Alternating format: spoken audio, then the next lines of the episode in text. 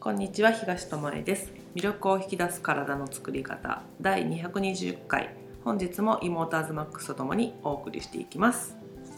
つつはいわけのわからない動物が出てきましたけど。いい声出るね。腹からね声を出すってねすごい重要うん。だと思ってて。うん。あのー今ねまー、ちゃんを口にすることによって喋ることがすごい減ったじゃん減ったしさしてて聞き取りにくいからって大きな声で喋る人いないよね、うんそうそうなんかそれも飛沫がそうよろしくないみたいいな感じだし外で遊んでる子供もまあ大人とかもだけどさ外行った時にさしてなきゃいけないからやっぱ腹から声を出すってことがさすごい減ってしまっイてベントとかもないから「おー!」とか言って叫ぶこともないもんねだからなんていうのそれだけでやっぱりエネルギーがこう巡りがうん。良くなってないような気もするしやっぱ声を大きい声出すってさストレス発散になったりさリフレッシュうんうん。とかやっぱり元気かどうかってさ声でわかるじゃん？まあねあの腹筋使ったり肺活量を使ったり、まあ、声帯も元気じゃないといけないし、うん。いろんな意味でまあ声がちっちゃい人で元気そうに感じることはないからねやっぱりねあんまりないよ ボソボソ喋ってる人が健康ですねみたいなねイメージはない。よそうね。そう感じとかなんかしんどいのかしらって思っちゃったりするからまあいきなりね大きい声出すっていうのも変だけど 発狂されても困るけど、けどやっぱりそのお腹にうん力を入れるとかなんか声を出せる場面があるんだったらちょっと自然とかにねそうだね。ってヤッホーぐらい。古いかな。古いな。今の子通じないらしいねでもね。まあまあまあそういう感じでね。うん。こう心と体ってやっぱリンクしてるからこそ、うん。自分で今できることとかちょっとあの自分が動くことでできることっていろいろあると思うので、うんうん。うん意識をしてこう元気に体をねしていけたらいいかなと。でもなんかさその今の話じゃないけどさ、うん。コロちゃんが登場してからさ、リモートワークになったりとかさ、外出が自粛されたりとか、うん。イベントが中止になったりとかっていうことで、うん。外に出ないじゃん。うん。で体を動かすことが減ったっていうのであの違った意味で健康志向ブームっていうかさなんか、うん、来てる気がするの。なんか？なんかコロちゃんにならないために健康でいいよっていうのじゃなくてまたそれとは違って、うん。コロちゃんによるふ太ってしまったとかさ、うん。そういうのを気にしててさなんか手っ取り早くさ健康になれることっていうのが流行ってるっていうか、うような気がするんだよね。んうんうん。でそれって今言ったことと一緒のことだなと思うんだけど、あの日頃の生活の中でできることを本当はやった方がいいんだけど、なんか特別なこととか違ったものを取り入れて簡単になんか楽にそれが解消できないかなと思っちゃうのが人だよね。わかるよ。でその中でも一旦お店からさ消えた商品があったんだよね。知らなかったけどあの自分たちはそういうものに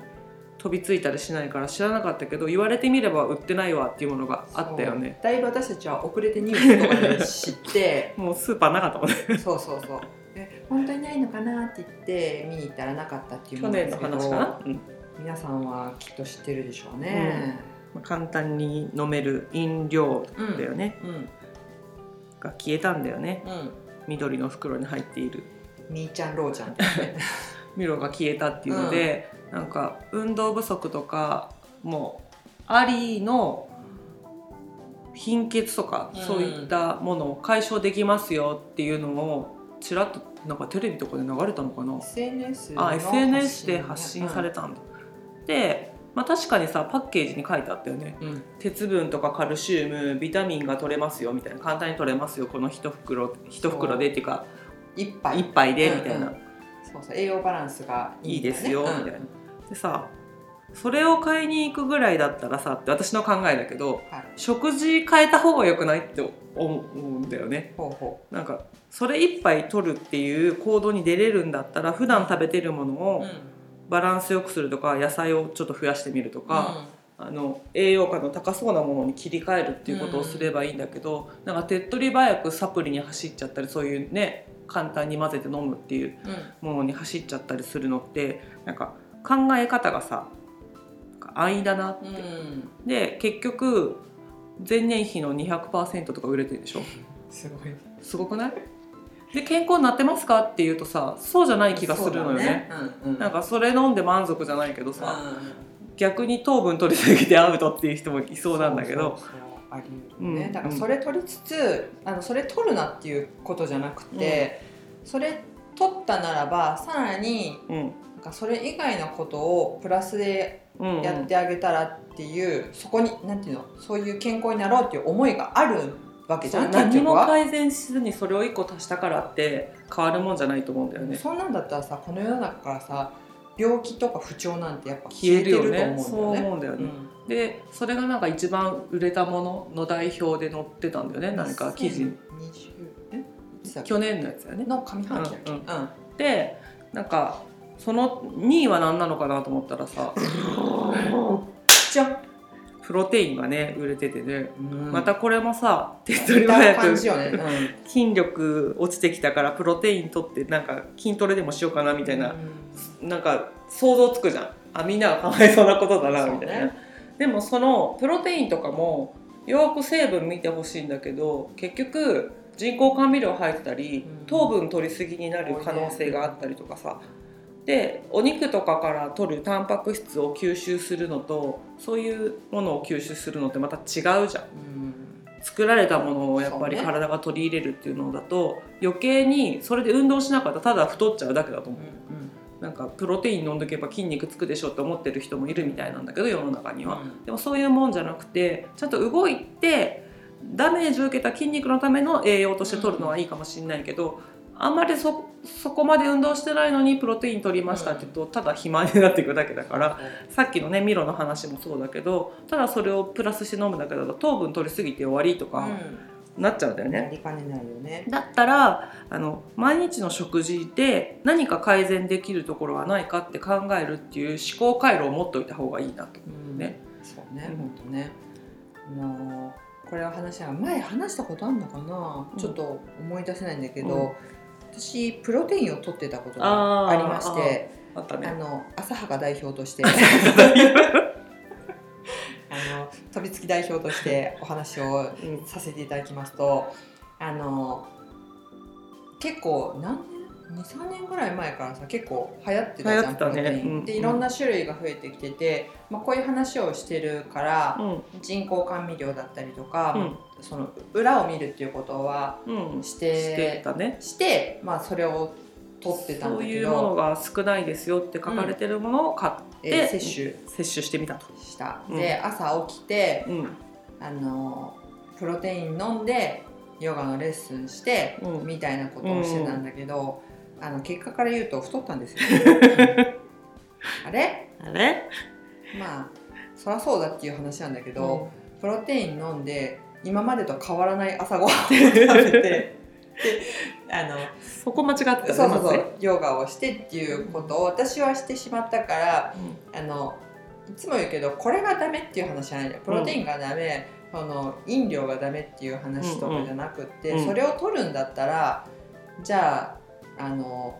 何かを足すのか引くのかとか、うんうん。かけるのかっていうことをやっていかなきゃいけないうん。うん。のに、私はプロテインを取ればもう本当お姉ちゃんが言った通りプロテイン飲んだら筋肉つくんだみたいなうんうん感覚だったからこれでちょっとお腹もすっきりしてあのちょっとのヨガの時間がうん。効果が何倍にもなったら超ラッキーじゃんしかもねタンパク質だからカロリーもあるわけそうあったあった。ででアズマックスがその時言ってたのが、うんこれを飲めばお腹空かないのかなと思ったけど噛んでないからお腹が空くって言ったんだよね。あそうそうそう。取ってる量の割にはお腹空くのが早いみたいなことを言ってて食べたくなるって。そうそうそう。だから最初うのん12回うん。もううん全然我慢できなかったけど、うん12回だけはプロテインだけで我慢しようと思ったうんのね、でプロテイン飲んで水分を取ってたんだけど、うん。しんどいの水分取りすぎても、でやっぱなんか食べないといけないと思っていけないというか食べないと満足できないから。でも食べてたのってさフルーツとかじゃない？そうフルーツとちょっとなんかグルテンフリーの自分の作ったものだったんだけど、でもなんていうの食べちゃいけないってどっかで思ってるプロテイン取ってるから取りすぎたら太っちゃうって思ってるからこれでよく言ってるけど食べる時やっぱ美味しく食べうんないとうん体にとってその栄養ってうまく吸収されにくくなるんだけど、まあおバカちゃん代表の私は、うん。バカじゃんってそうこれプロテイン取ってるのにこれ食べたら太っちゃう。じゃあ2個で食べたいけど1個にしようみたいな思いで食べてたからそりゃさうん。体ってしんどくなるしなんか太るっていうよりかはもうむくむ？まさにそう。巡りが悪くなって、なんかねブニョブニョしただからんだよね代謝がうまくできてないっていうか使えてないんだよねそうそうそうプロテインを体がうまくだから食品で取ったタンパク質だったらよかったんだろうけど、なんかアズマックスにはあ合ってなかったんだろうしその取り方もさあのプロのさそういうなんていうのアスリートとかでうん。考えて取ってる人はそういうことは起きないようにしなってると思うけど一般の人が取り入れるとこういうことが起こる可能性は高いなと思うんだよね。うん。高い高い。ね。そうそうそう。なんか食事をこれに置き換えましたってそれでよしかっていうとその書いてある数字通りの使われ方は体の中ではしないわけだよね。やっぱ栄養価の計算って参考であってそうだね。同じような数値のものを食べててもめっちゃ太っちゃう人もいるし、うん。全然太らない人もいるっていうの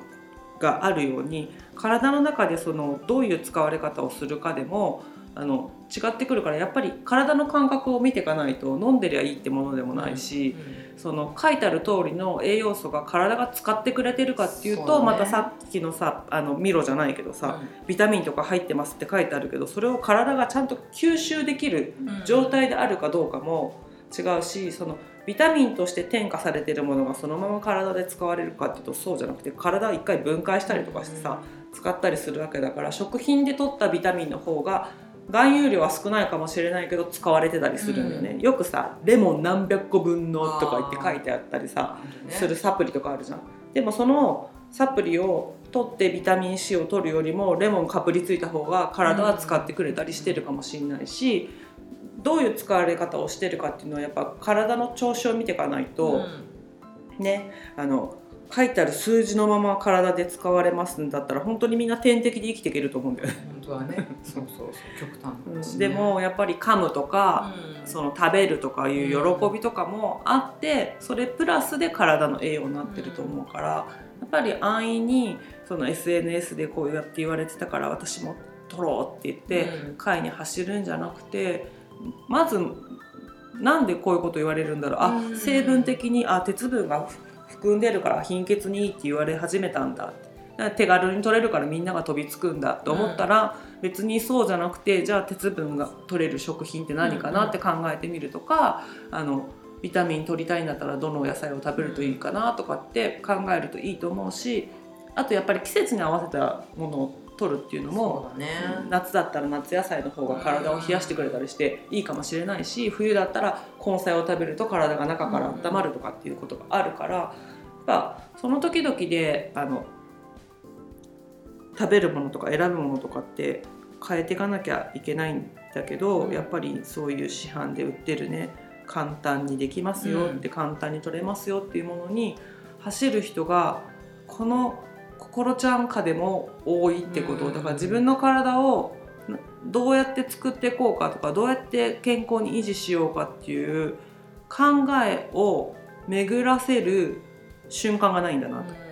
言われるものをただ飛びついて買いに行くみたいな。ね。だからなんか健康志向が高まってますってずっとねうん。ここ数年言われてんだけど、歪んだ健康志向じゃないかな、本当の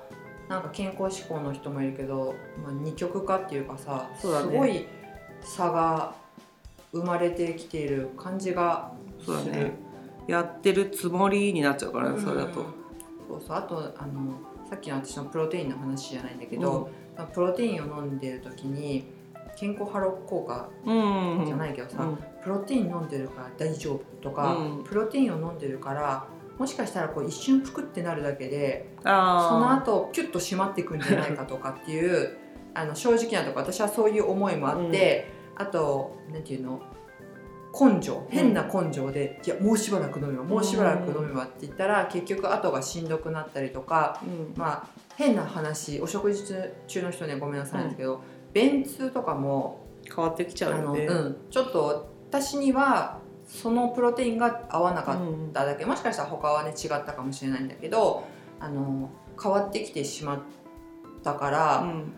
やっぱ食って本当大事だしうん。噛むとか、うん。香りを嗅ぐとかもそうだし、うんうん手間をかけるっていうことが、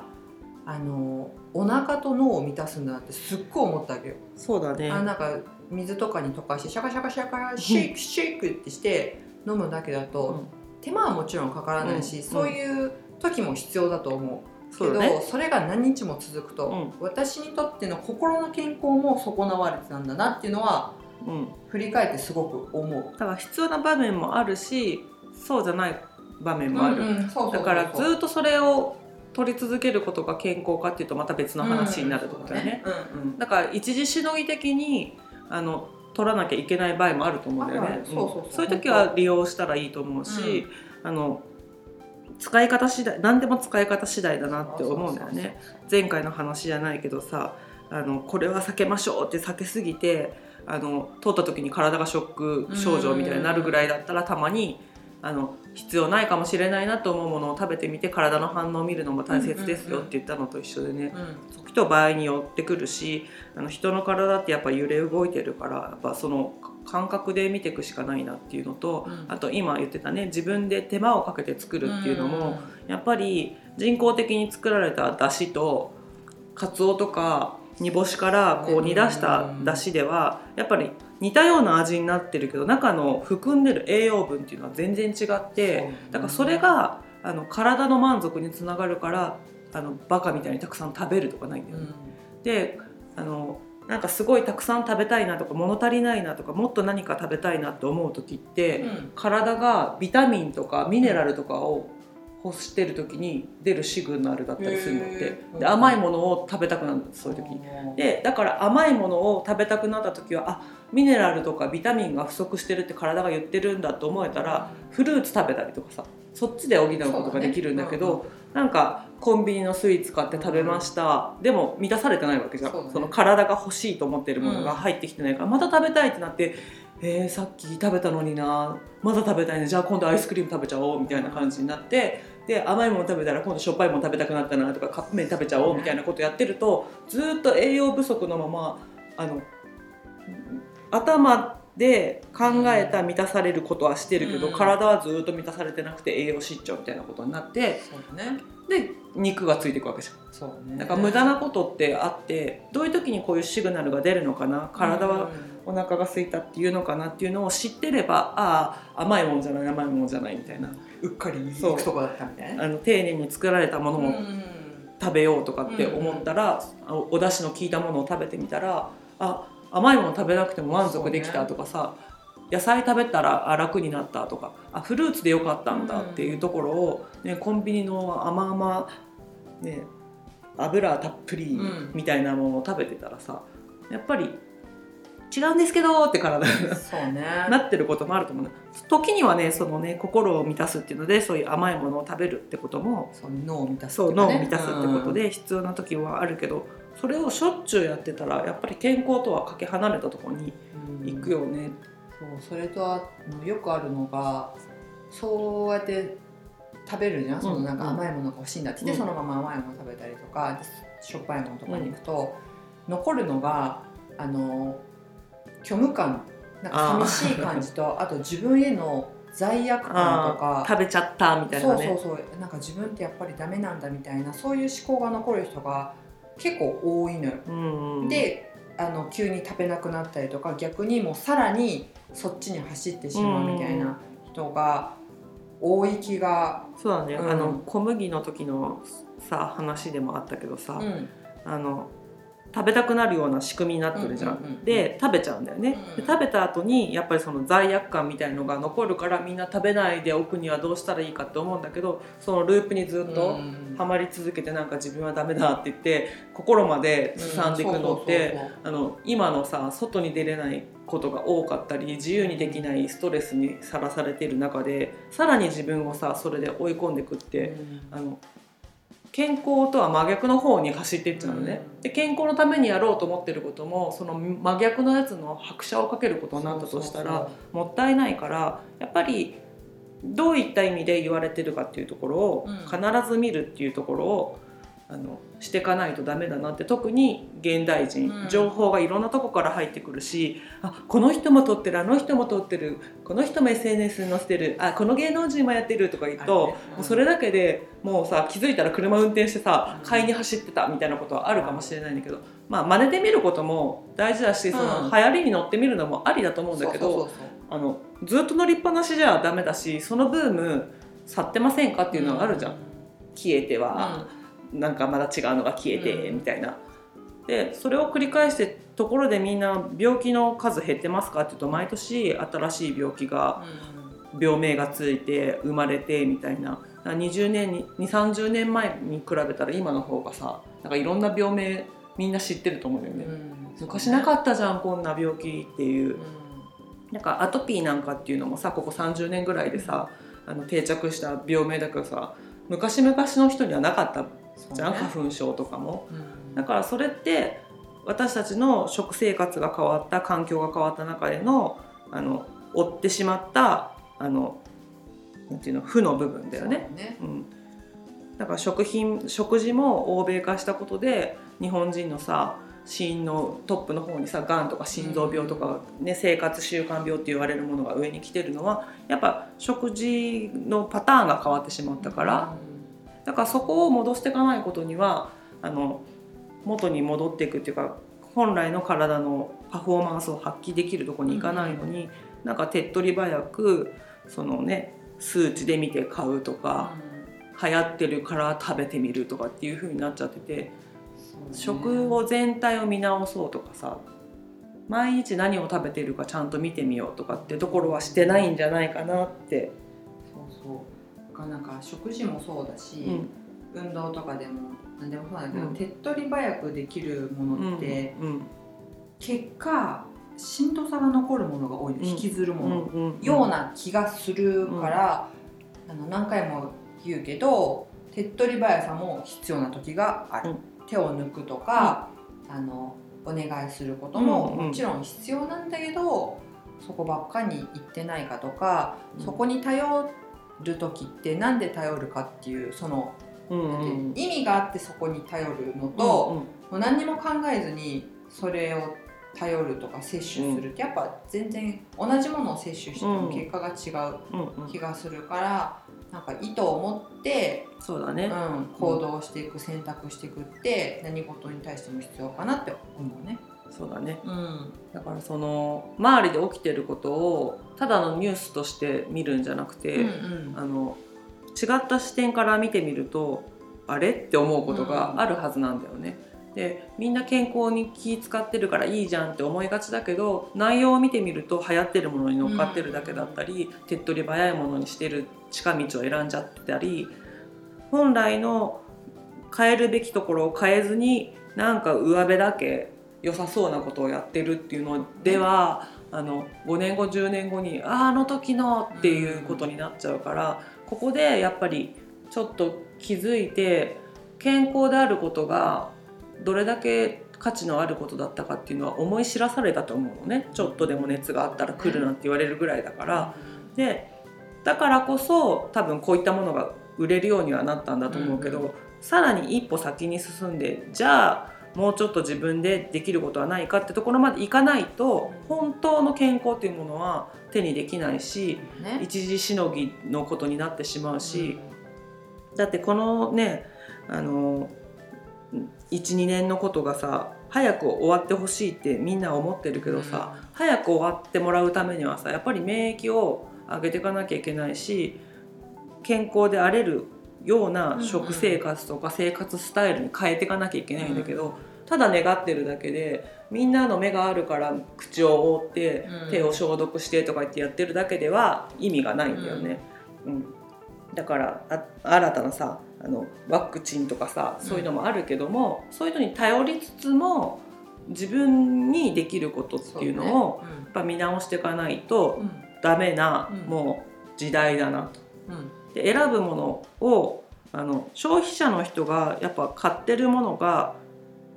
を企業は作るわけ。うん。売れるものを作るわけだから。ねだからそういうさ手っ取り早いものが売れるんだったらそればっかりがさやっぱり作り続けられてしまうから、あの野菜とかもそうだけどさ見てくれのいいものが売れるから農薬をたくさん使うようになったようにさで年中同じものをみんなが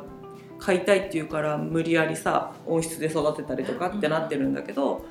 買う側がもうちょっと考えて選ぶことができたら市場に並ぶもの流れてくるもの流通するものも変わっていくだろうからそこもやっぱ少しずつうん。一、人ぐらい変わったってさって思わずに、うん。自分が選ぶものが変わればいずれ売られるものが変わるだろうっていうことを思ってあの投票だよね。そうだね。何に投票するかっていうとところを毎日の生活の中で変えていかないことにはやっぱ結果っていうのは変わっていかないんじゃないかなって。思うね、だからで今言ったお姉ちゃんが、ね、言ったことじゃないけど、自分の健康に意識を向けるって、うん。結局他の人の周りの人の健康に意識を向けることになってうん。ていうの？その簡単にできるものとかってさ、よく考えるとさ地球に対してのものすごい不健康なものを作り出してるって最近すごく思う。まあね、ゴミが多く出るものだったりね。うんそうそうそう。からなんか地球の健康のためにもうんうん。自分の健康をもう一回見直したら、今なるね。そう言ったみたいに自分一人ぐらいうん。だけど自分一人ぐらいって思ってる人がたくさんいるわけじゃん。うんうん、そしたらさ世界って変わる気がそうだね。するそんな明日急には変わんないけど自分たちの次の世代の人たちとかの時には確実にいいものになってる可能性があったらそれってすごい幸せなことじゃん？しそうだね。自分一人ぐらい変えれないかったら世界は変わっていかないよねとはうんそうそうそう思う。逆にね、うんいっかって思っちゃう人が増えたらもう変わりようがないから、自分一人でもやっておくことがあの貢献につながるとかもう世界が変わっていくかもしれないとか、うん。もっとより良いものが世の中に出回るきっかけになるかもしれないっていう選び方ができたら、もっとより良いね未来がね子供たちのために残っていくんじゃないかなっていう気はするよね。うん。うん。し何回か前だっけな私たちも話したけど、うん。押し付け？うんうん。だし健康のためにこれやってるんです。だからあなたもみたいな。それがめちゃ不健康やっぱ。おおせっかいそうそうそうそう。心の不健康にもなるし、うんあの人間関係も不健康にねやっぱそれでなっていく可能性があるから自分はこれをやってます。それで OK なうん。し、まあ、進めたかったら進めることは必要だと思うけど、うん。だからやりなさいよあなたみたいな。それはまたちょっと違ってくるんじゃないかなっていうのもまた最近思う。うん。押し付けるものじゃないけど、うん。より良くなってほしいっていう願いはあるからそこのなんか線引きっていうかね。共有はするけど押し付けないみたいな感じかな。やっぱ情報があるなら提供した方がいいと思うけど、うん。だからこうしなさいっていうのはまた別の話だから、ね、そこまでは踏み入れられないことだからね、うん。うん他人は他人のそうそうそう。選択肢というものがあるから家族であって選ね択権があるからね、うんうん。うん。でも私はこうこうこういう理由があってこういうことをしているよっていうことのシェアは必要になるんじゃないかなと思うしそういうことをもっと言っていける人が増えることで、うん議論が生まれることって大事だと思うんですよね。そうだね。えじゃあなんであなたはインスタントを選ぶの？あこうこうこういうが理由がある。んだ、あそうなんだ。私はこうこうこうだから選ばないよとかさ、あの簡単にできるためにこういう工夫をしてインスタントを使わなくてもできるようになったよとか言って、情報交換するとあそんな簡単なやり方があるんだったら私もそれに頼らずにそういう生活してみるわっていう反応が来るかもしれないから、言わないと分かんないよね。であのそれが楽だと思ってる人にとってはさそれ以外の方法がないと思ってる人もいるから、うん。こうすると美味しくできるよとかこうすると簡単にできるよっていうものが自分の中である場合はさそれを言ってあげることによって「うん。へえ」みたいなことって出てくるんだよね。うん。うん。みんな自分がやってることが当たり前でそう当たり前すぎてうん。言わなかったりするじゃん。こんなの誰でも知ってるでしょと思うようなことかもしれないけどもあの言ってみると意外とあ今度やってみるわって言われることとえこんな情か報でいいんですか？みたいなこととかね。あるから。うん。うん。そういったことでお互いにうん。互いのいいところをもらうっていう意味でも、うん。情報交換とかするとか、うん。意見交換とかはね大事だと思うね。違いを見つけるためとかじゃなくて区別するために情報交換するんじゃなくて互いがより良くなるための、うん。そういう会話とかができるといいなってこのなんかさ戦いごごっこみたいになってる世の中を見てるとそさらにそういうことを感じるなっていうね。そうだから知るっていうことでいいんだ。よ、うんうんそうそうそう。うんシンプルに、ん。そう。好奇心旺盛にいるっていうのは大事だよね。うんうん。どうやどうしてそういう考えになるのかなって自分と違う意見を持ってる人に好奇心を持ってあの聞いてみるっていうのは、あだからそういったものしか選ばないんだとかさ、うんうんあじゃあこういう提案をしてあげたら違う選択をしてくれる可能性ができるんじゃないかなっていうこともあるじゃんね。うんあるね。だから自分の考えだけの中にいると見えない世界っていっぱいあるから、であのなんていうのかな受け取るだけでいるとその SNS の情報に乗っかって終わりとかになっちゃうから、なんかもうちょっとなんかいろんな考え方とかいろんなことをねこ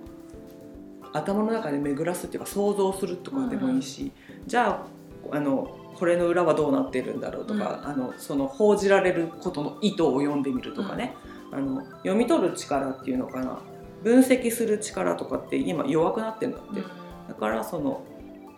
理解する力とか、うん。そういうものを鍛えるためにもいろんなものに触れて自分の考えをまとめ上げるっていうかさ、自分はこうこうこうで、そうこうこうこうでこう思うからこれを選ぶ。だからその結果その情報に乗っかる答えになったとしても別にそれはいいと思うんだよね。うん一回自分の中で考えて、咀咀嚼してでもこれを選びたいっていうんだったらもう全然いいと思うし、うん。うん。ただ乗っかるのとは全然わけが違うね。はい。そこにある経路が違うわけだから。うんっていうことでなんかなんか安易に乗っかって波風を起こさずにみたいなのが日本人の得意なとこだけどそこをちょっと打ち破ってこうよって感じかな。うんうんうん。そうするとより良くなって世界がいくんじゃないかと思うから、であまりこだわりすぎない。前回の音声でも言ったけど、うん。こだわりすぎて自分を違うルールで縛らないっていうのも大事だと思うので、うん。柔軟な考えとを持って、うん。でもあの根の部分ねうん。大切な部分は揺るがないっていう